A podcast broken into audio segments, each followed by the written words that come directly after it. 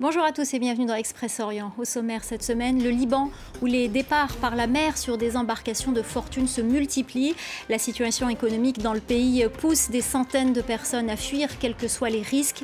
Notre correspondant est allé dans la région de Tripoli, au nord du Liban, d'où partent de nombreux bateaux. Reportage. Et nous recevrons sur ce plateau Amara Mahoul, rédactrice en chef du service Info Migrants.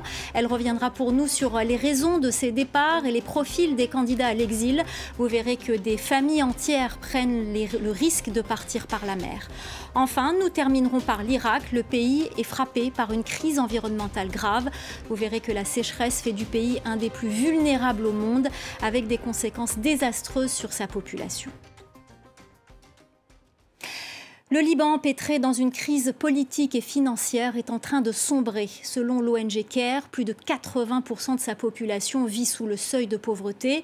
Une crise qui pousse des milliers de personnes à l'exil par tous les moyens, y compris les plus dangereux. Notre correspondant s'est rendu dans le nord de Tripoli, l'une des régions les plus défavorisées du pays. Il y a deux semaines, une embarcation de fortune a fait naufrage au large des côtes de Tartous en Syrie. Le bilan fait état d'au moins 100 morts. Parmi les victimes, Ali son épouse et ses quatre enfants. Reportage de Serge Berberi. Devant l'entrée principale de son domicile, Oumali reçoit les condoléances de ses proches et des membres de son village. Son fils Ali a péri noyé avec sa femme et ses quatre enfants le 22 septembre dernier. Partis du nord du Liban pour l'Italie, leur embarcation a fait naufrage au large de la ville syrienne de Tartous. Oumali est encore sous le choc. Que vous a-t-il dit avant de partir? Il m'a demandé ma bénédiction et si j'avais un dernier souhait. Il m'a dit qu'il cherchait une vie décente, loin des magouilles, pour élever ses enfants. Que Dieu lui soit miséricordieux et qu'il les laisse entrer au paradis et dans sa plénitude.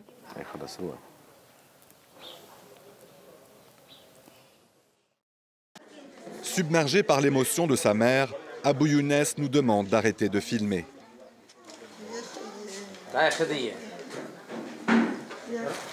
Avant de se rendre à la mosquée pour la prière du vendredi, il vient se recueillir sur la tombe familiale.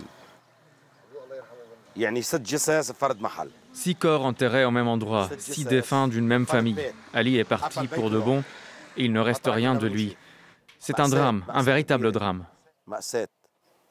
Des drames similaires ont endeuillé ces derniers mois plusieurs localités de cette région au nord de Tripoli, la plus pauvre du pays. Pourtant, rien ne décourage Khaled d'effectuer ce dangereux périple. Ce père de deux enfants gagne maigrement sa vie dans le recyclage des pneus. Aujourd'hui, il n'a qu'une idée en tête, partir.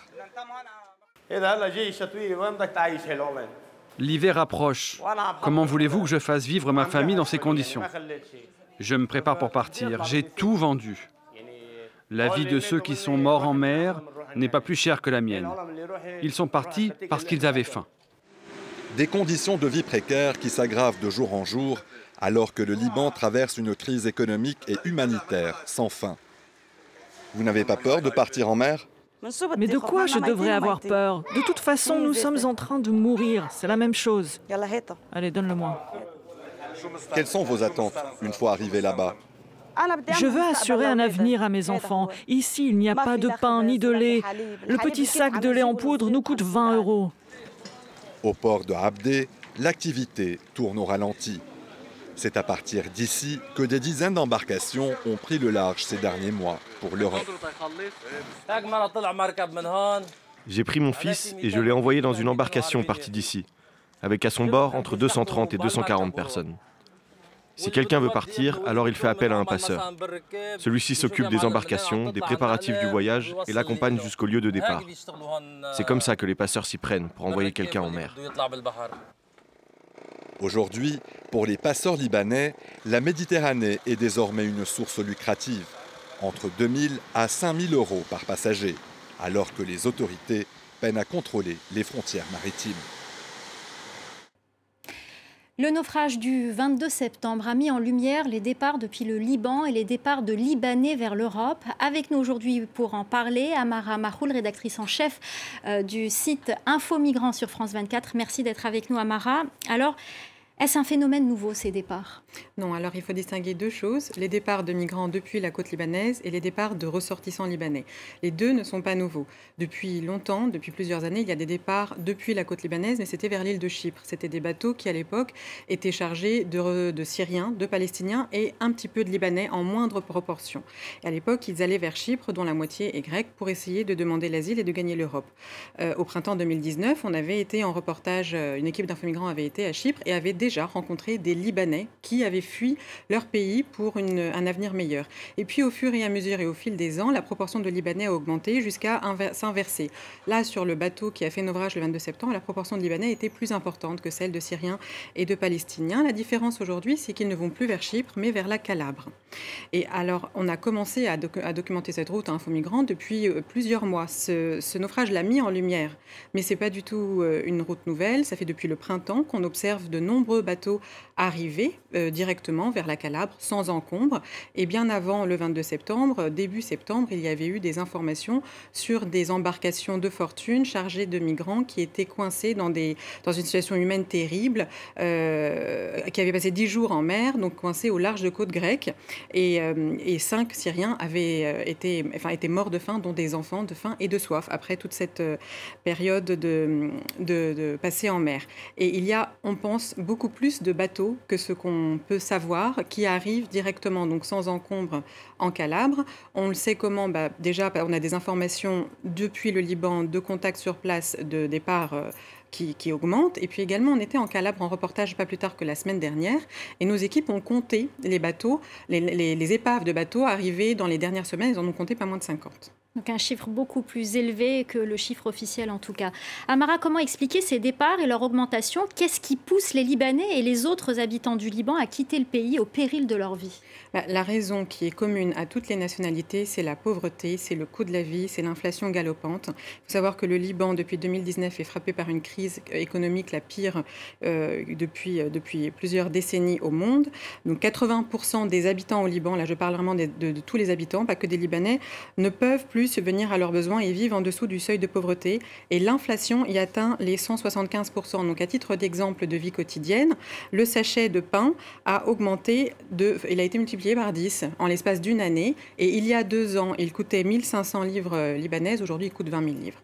Et cette augmentation touche tous les, tous les aspects de, la vie quotidienne et elle touche évidemment les autres ressortissants, les, les réfugiés palestiniens qui vivent au Liban, mais également les réfugiés syriens. Sauf que ces derniers ont moins de perspectives encore, si je peux dire, que les Libanais, parce qu'ils vivent, de, de, par exemple, les Syriens de petits boulots. Les Palestiniens, certains emplois leur sont interdits, donc euh, ils restent dans des emplois moins rémunérés, donc ils ont moins de perspectives.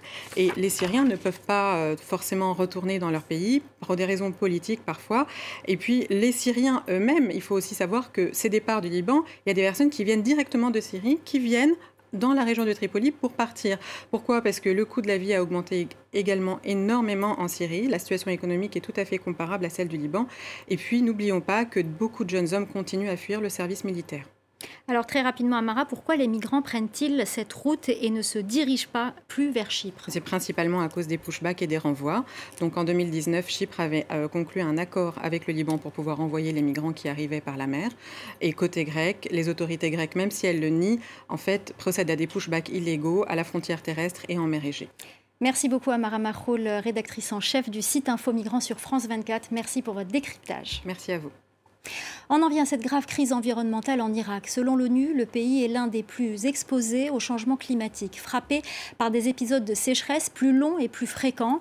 Pour vous en rendre compte, on vous emmène au débouché du Tigre et de l'Euphrate, une région humide qui joue un rôle de régulateur climatique et une réserve de biodiversité exceptionnelle. Cette région est aujourd'hui menacée de disparition. Les marais du sud de l'Irak s'étendent sur plus de 10 000 km l'une des plus grandes zones marécageuses du Moyen-Orient. Depuis cet été, plus de la moitié de leur surface est totalement asséchée. L'écosystème est menacé et les éleveurs sont démunis. Parmi eux, Abouradi, sa famille vit de la vente de ses buffles et de leur lait depuis des générations. Avant, le niveau de l'eau et des roseaux était plus haut. Il y avait deux mètres de plus. Maintenant, tout est sec. Mes buffles n'ont plus rien à manger.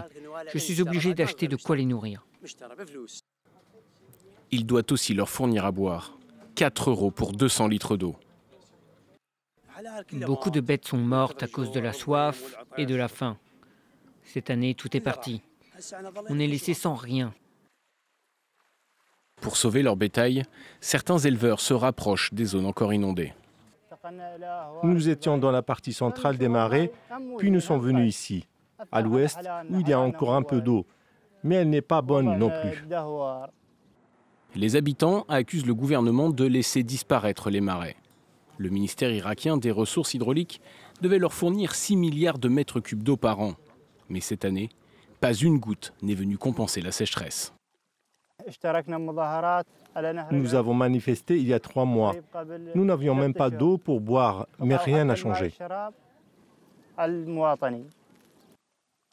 Autre problème, les barrages construits par la Turquie et l'Iran.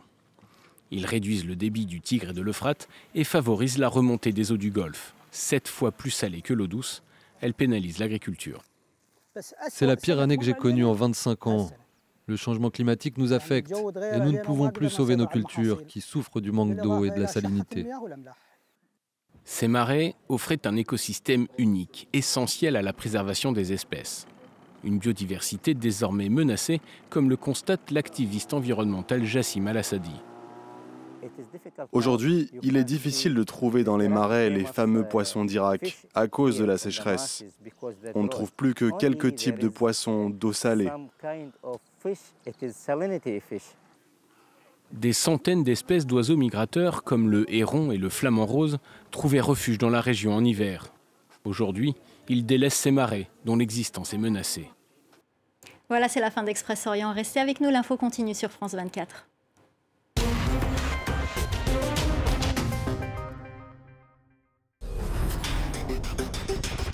Du Grand Nord canadien jusqu'à Ushuaia, toute l'actualité politique, économique, culturelle et sociale du continent américain. Cap Amérique, présenté par Elisabeth Alain, à regarder sur France 24 et France24.com. Regardez la météo avec Multivit 4G. Mettez du soleil dans votre journée. C'est top. Multivit 4G de Forte Pharma. Fortez-vous mieux